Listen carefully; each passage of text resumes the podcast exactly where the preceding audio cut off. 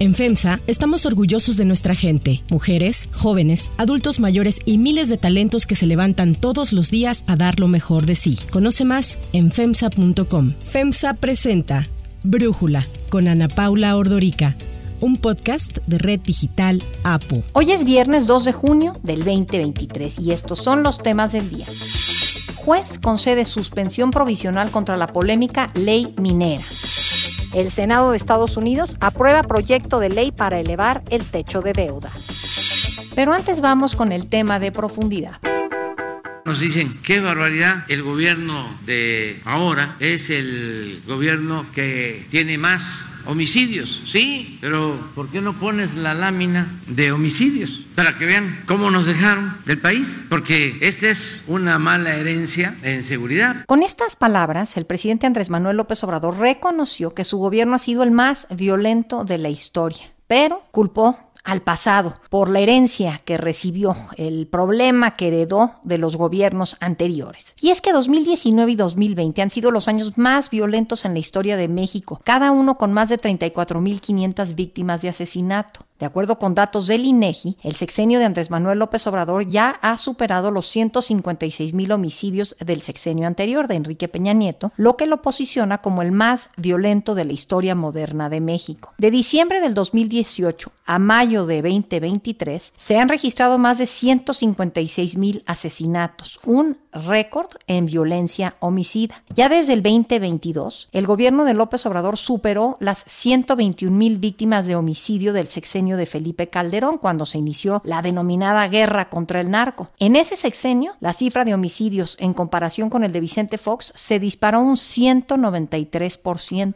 López Obrador señaló que las altas cifras de violencia actuales se deben a grupos delictivos heredados en los gobiernos anteriores. ¿Quiénes crearon las bandas? los cárteles que funcionan en todo el país. Pues estos se fueron consolidando por la impunidad y por las complicidades. Imagínense si el secretario de Seguridad Pública estaba al servicio del narcotráfico. Era un narcoestado. No obstante, según el presidente, ya se están reduciendo estas alarmantes cifras. Este año está bajando poco, ¿eh? Y todavía nos queda el año próximo. Pero de acuerdo con el reporte elaborado por la Secretaría de Seguridad y Protección Ciudadana, el homicidio doloso repuntó durante mayo y registró el nivel más alto del último semestre con 2.350 casos. Es decir, el mes pasado, el promedio diario de víctimas de asesinato fue de casi 76, el más alto desde octubre pasado. Nada más, pensando en el día 31 de mayo, se registraron 90 víctimas. Por si esto fuera poco, apenas esta semana el presidente dijo estar a favor de una iniciativa para pactar con cárteles criminales con tal de que no actúen con violencia. Ya después se retractó y afirmó que el Estado mexicano es el único responsable de garantizar la paz ante la crisis de inseguridad que vive el país. Si hay una iniciativa de ese tipo, claro que la apoyamos. ¿Con los grupos del crimen organizado, presidente?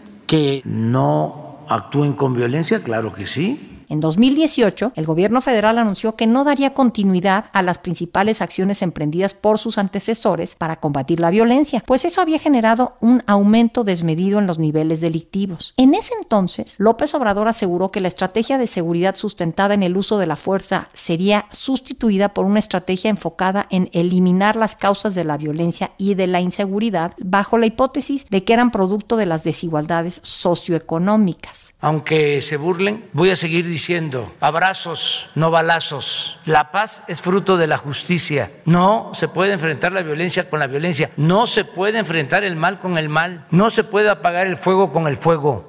El análisis. Para profundizar más en el tema, le agradezco a Francisco Rivas, director del Observatorio Nacional Ciudadano, platicar con nosotros. Francisco, a ver, quiero preguntarte, está esta narrativa del gobierno, una vez a la semana, los jueves, se presenta las cifras de seguridad y constantemente escuchamos pues que vamos mejorando, pero luego vemos los datos mismos oficiales y la situación pues parece que no cuadra. Entonces te quiero preguntar, ¿qué estás viendo tú en cuanto a esta narrativa? Del gobierno y la realidad? Pues mira, creo que hay varios temas que hay que tener en consideración. El primero es cómo estamos en términos de incidencia delictiva y violencia. Sí, este es el sexenio más violento de la historia si consideramos el número de homicidios. Lamentablemente no es el único indicador que deberíamos tomar en consideración y comparar respecto a lo que teníamos en el pasado. En esta administración alcanzamos la cifra récord de 115 mil personas desaparecidas, de las cuales la gran mayoría son de este sexenio. Es decir, en este sexenio, en cuatro años y medio, desaparecieron más personas que los dos sexenios de Calderón y Peña juntos. En este sexenio hay algunos datos que nos preocupan en torno a cómo se están registrando los delitos y que parece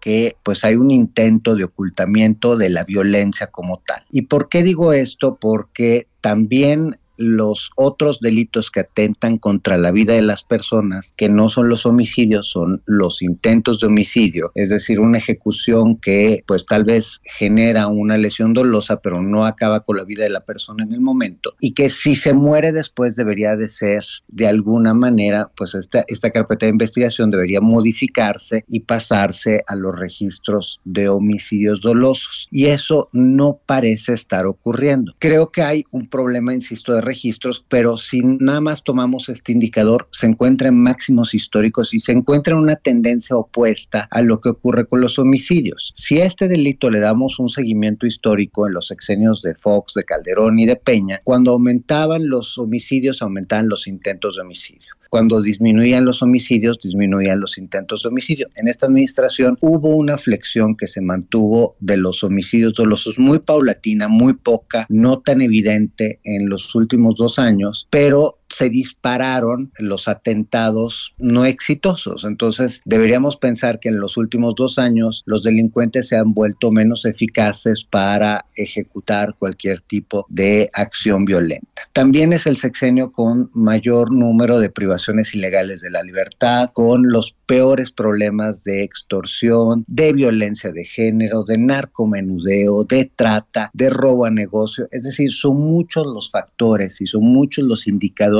que nos hablan de altos niveles de incidencia delictiva y violencia. Paralelamente tenemos los peores números en términos de resultados efectivos de acción del Estado. Estamos en mínimos históricos en decomisos de armas, de dinero, de drogas, de piratería, de contrabando, de sentencias condenatorias, de órdenes de aprehensión ejecutadas. Entonces parece que al tiempo que las cosas empeoran, el Estado es mucho menos eficaz andamos por ahí de un 60 a un 80% menos respecto al mismo periodo del sexenio anterior y con capacidades locales mucho más reducidas. Las fiscalías y policías estatales han perdido el 40% de sus recursos. Las policías municipales este año, por tercer año consecutivo, no tienen un solo peso para su fortalecimiento, es decir, más allá de los salarios, no pueden pagar ni nuevas armas, ni nuevas patrullas, ni capacitación, ni nada que sea inmediato y urgente. Y el Estado mexicano ha concentrado toda su fuerza en las fuerzas federales, en una Guardia Nacional que a la fecha no tiene protocolos de actuación, no tiene un, un, plan rector de capacitación y que se ha demostrado muy ineficiente en su actuación. Y entonces, ¿qué hacemos con la estrategia de seguridad? Tuvimos la de Felipe Calderón, que fue, como dicen, darle una patada al avispero y decir, aquí manda el Estado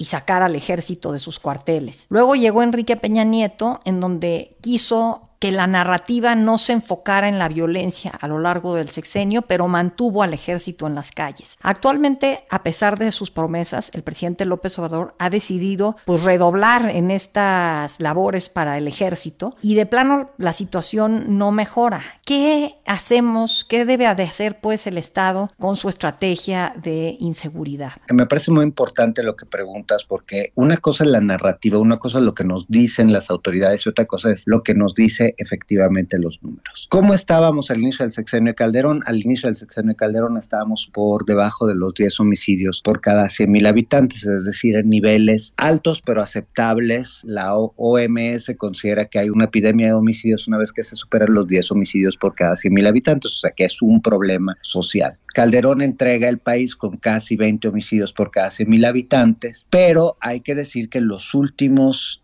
aproximadamente 18 meses, la tendencia del homicidio de prácticamente todos los delitos estaba marcadamente a la baja. Y efectivamente hubo la recuperación de varios espacios públicos importantes, el caso de Tijuana, el caso de Ciudad Juárez, Acapulco y otras áreas que en ese momento eran particularmente violentas, retomaron el rumbo y empezaron a disminuir. Y si recuerdan, los primeros tres años de la administración de Calderón, esa tendencia de mejorar, mejorar, mejorar se mantuvo. Tan es así que en 2016 arrancamos el año con 12 homicidios por cada 100 mil habitantes. El problema es que los últimos tres se dispara la violencia y aquí los dichos del presidente de ayer son ciertos. El presidente hereda un problema. El tema es que no es suficiente para justificar una falta de resultados, porque pues él sabía que existía ese problema y él asumió que sabía responderlo, nos prometió que iba a disminuir la violencia en el primer día, en el primer mes, en los primeros seis meses, en los primeros 18 meses, dos años, y nada de eso ha sucedido. La narrativa que ha mantenido este gobierno es de mejoras constantes, cosa que tampoco es cierto. Toman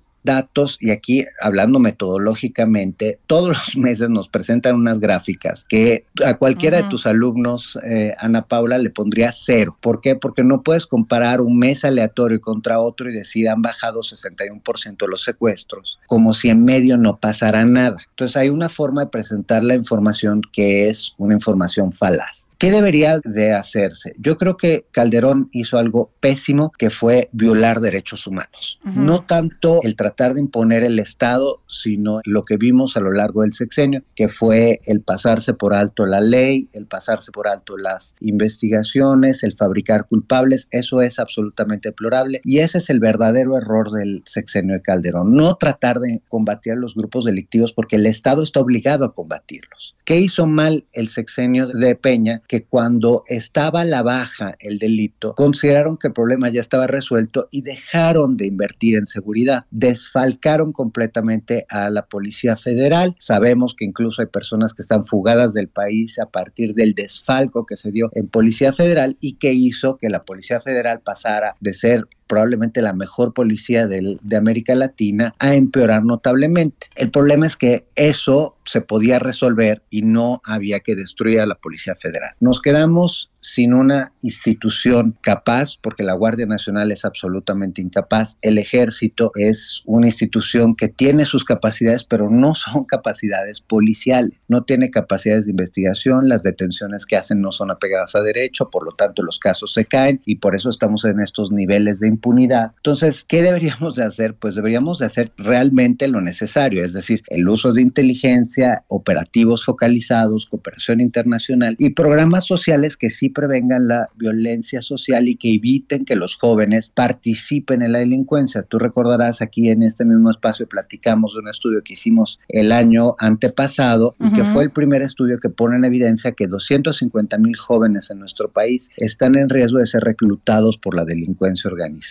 Porque las transferencias económicas, como no están acompañadas de programas de recuperación del espacio social, de incentivos para seguir estudiando, ahí tenemos a representantes de Morena justificando que los jóvenes usen el dinero de las transferencias directas para tomar alcohol o para hacer lo que quieran, pues eso sí ha tenido un efecto negativo. Nosotros ahorita estamos haciendo un levantamiento, un estudio que presentaremos el próximo año, pero hay una evidencia muy clara que las transferencias económicas generaron problemas de mayor dependencia de alcohol y drogas jóvenes y eso los lleva a abandonar la escuela, no estar en trabajos formales y son mucho más propensos a caer en actividades delictivas. Entonces, no hay un programa social que esté funcionando porque no hay un programa social que se haya pensado para prevenir el delito. Las transferencias económicas no tienen esa característica y la inteligencia que debería estarse llevando a cabo no se está llevando a cabo. Sabemos que la unidad de inteligencia financiera la utilizan exclusivamente para cuestiones políticas cuando debería ser un brazo armado potentísimo para reducir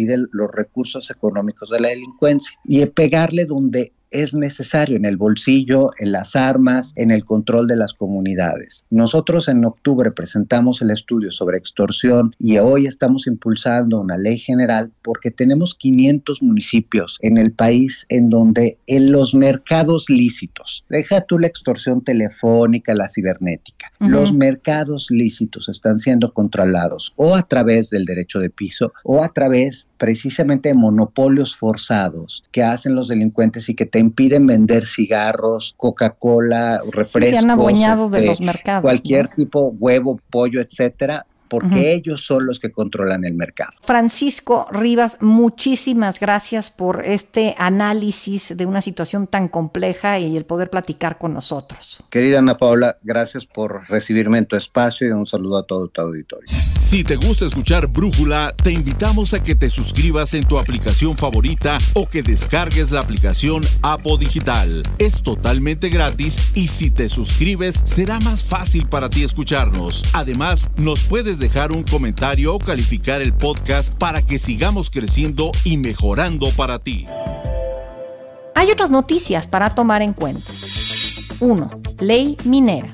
El juez cuarto de distrito en materia administrativa con base en la Ciudad de México concedió una suspensión provisional contra la polémica ley minera que entró en vigor el pasado 10 de mayo después de que el Congreso la aprobó fast track en abril. La suspensión se otorgó en respuesta al amparo que presentó la empresa canadiense First Majestic Plata, quien reclamó posibles afectaciones con la ley. El juez detalló que la suspensión que se dictó no es de efecto general, sino que solo aplica para la empresa quejosa. Para Brújula, Mayra Olivo, abogada en el programa de territorio Derecho y Desarrollo de Fundar, nos habla de esta suspensión. Ulises Rivera González, juez cuarto de distrito en materia administrativa, otorgó a First Majesty Plata una suspensión provisional contra el artículo quinto transitorio de la reforma a la ley minera, que es uno de los que pueden impactar de inmediato a las empresas del sector. Las solicitudes en trámite, menciona este transitorio, de nueva concesión y de exploración y explotación se desecharán sin mayor trámite en virtud de lo dispuesto por el presente decreto ordena el transitorio. Esta filial de un consorcio canadiense probó al juez que tiene solicitudes en trámite ante la Secretaría de Economía, de ahí la procedencia de la suspensión de manera eh, provisional. Será el próximo 7 de junio cuando se celebre la audiencia incidental en donde se resolverá si se concede o no la suspensión definitiva. Bajo el argumento de nacionalizar el litio, la ley minera presentada por el presidente Andrés Manuel López Obrador reduce la vigencia de las concesiones mineras, lo cual, han alertado expertos, podría afectar la producción y las inversiones. La reforma también elimina la minería como una actividad preferente y obliga a las empresas a consultar a las comunidades en las que se deseen instalar. Además del amparo de First Majestic, hay otras demandas de empresas que denuncian afectaciones aunque no han sido admitidas. 2. Acuerdo bipartidista.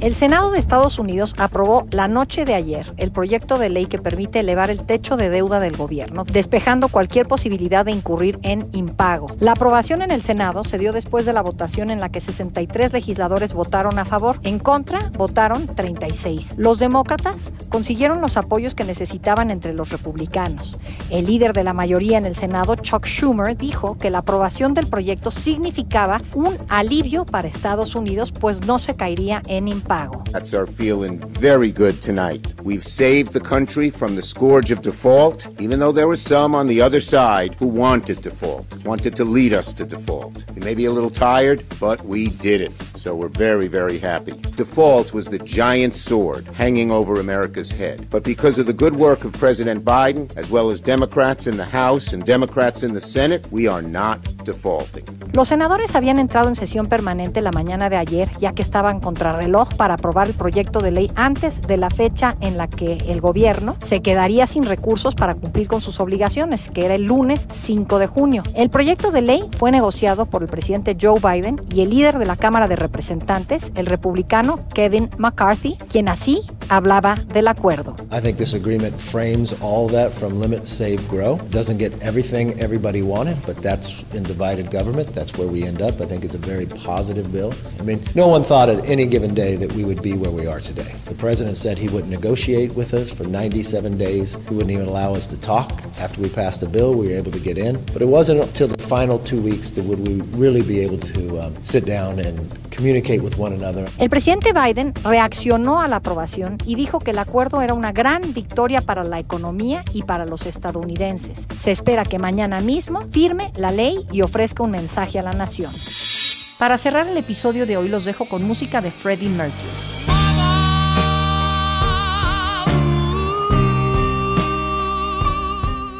Un borrador nunca antes visto de la letra de la icónica canción Bohemian Rhapsody, escrita por Freddie Mercury, vocalista de Queen, sugiere que el cantautor consideró llamar la pieza Mongolian Rhapsody. El borrador escrito con pluma negra y azul en las páginas de un calendario, contiene ideas alternativas a las estrofas de la letra que conocemos y armonías escritas a mano por el cantante mientras componía el tema en 1974. Este manuscrito se encuentra entre más de 1.500 pertenencias personales de Mercury que serán subastadas en Sotheby's en Londres. Bohemian Rhapsody fue grabada en 1975. Tan solo en Reino Unido ha vendido más de 2.6 millones de copias y sigue siendo el tercer sencillo más vendido de todos los tiempos.